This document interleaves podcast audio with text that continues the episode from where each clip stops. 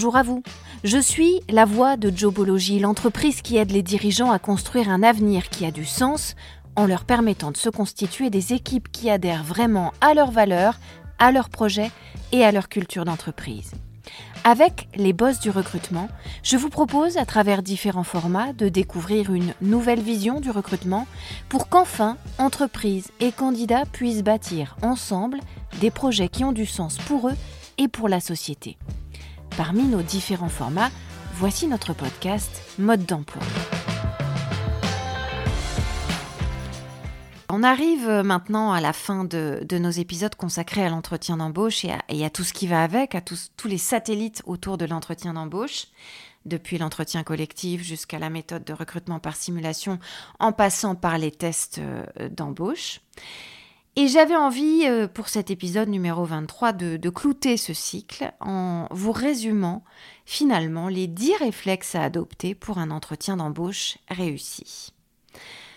Notre secret numéro 1, c'est de s'y prendre bien en amont pour définir avec précision le profil du candidat que vous recherchez, le candidat persona, mettre dans une colonne ses points forts et ses compétences, mettre dans une autre colonne les éléments qui pourraient être rédhibitoires, et puis encore plus en amont, comme on l'a développé dans, nos épisodes précédents, soigner une fiche de poste très détaillée afin de cibler les bons candidats et de ne pas perdre de temps finalement avec des candidatures inutiles.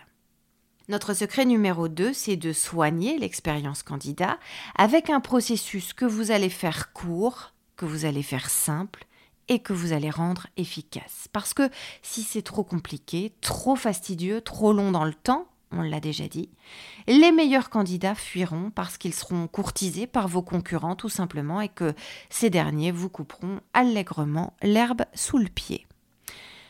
Secret numéro 3, soignez chacune des étapes de votre entretien d'embauche afin d'éviter une faille dans le processus, faille qui anéantirait les efforts déployés sur les autres paliers. Pensez à inclure dans l'élaboration de votre organisation de recrutement tous les collaborateurs qui vous paraîtraient utiles, ni trop de monde, ni trop peu.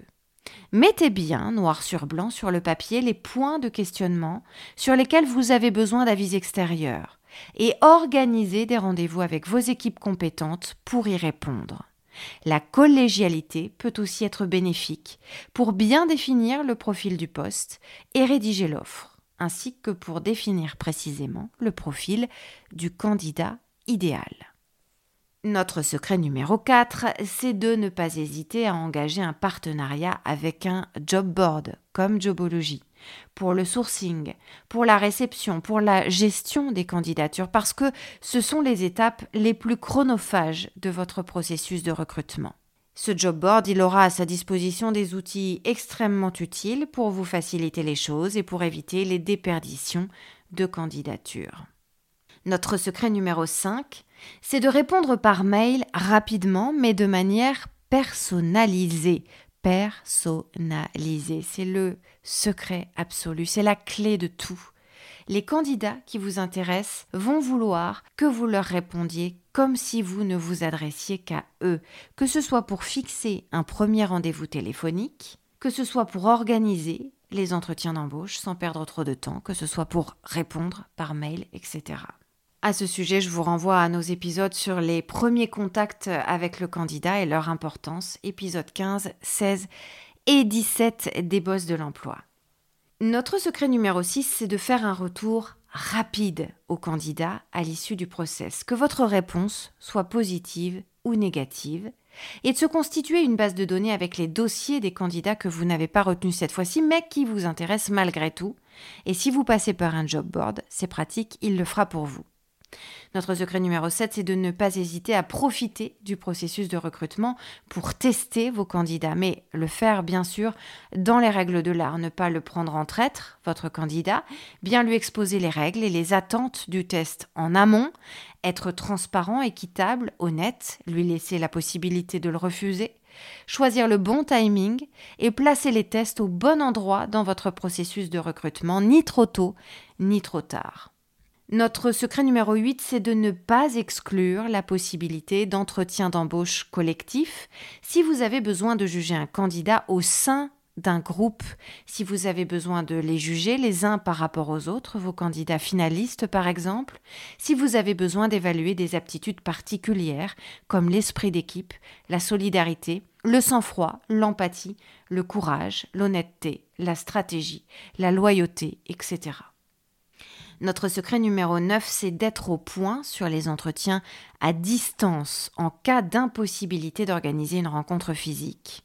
Réfléchissez-y longtemps en amont, équipez-vous en investissant dans du bon matériel, recrutez pourquoi pas du personnel qualifié pour la maintenance de ce type de dispositif, soyez toujours prêt à basculer sur une formule numérique avec pour chaque recrutement un scénario en présentiel et un autre scénario tout aussi léché tout aussi réfléchi en distanciel. Ça ne doit jamais être un scénario par défaut. Notre secret numéro 10, enfin, c'est de ne pas hésiter à faire participer vos collaborateurs, les cadres, les managers, mais aussi les membres d'une équipe ou d'un service aux entretiens d'embauche les futurs N plus 1 et N plus 2 de votre nouvelle recrue, voire donc des membres de son futur service, pourquoi pas même des consultants extérieurs en recrutement, mais qui connaissent très bien votre entreprise et le profil du poste à pourvoir, tous ces gens qui savent quels sont finalement vos besoins sur le terrain, la configuration de vos locaux, la configuration des différents services, le type de mission à venir pour le candidat, etc. Tous ces gens vont vous faire profiter de leur expertise.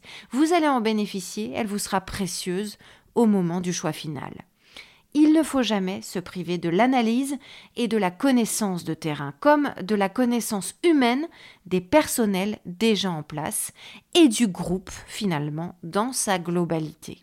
Ça vous garantira une insertion, un onboarding, comme on dit, plus rapide, plus efficace, plus réussi pour votre nouvel embauché, puisqu'il ou elle aura déjà été, en quelque sorte, adoubé par ses pairs.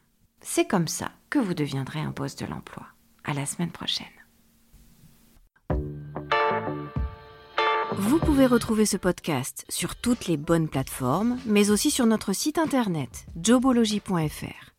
Vous y trouverez également notre blog et toutes nos ressources pour les recruteurs et les dirigeants d'entreprise. N'hésitez pas à liker ce podcast, à vous abonner et à le partager, bien sûr.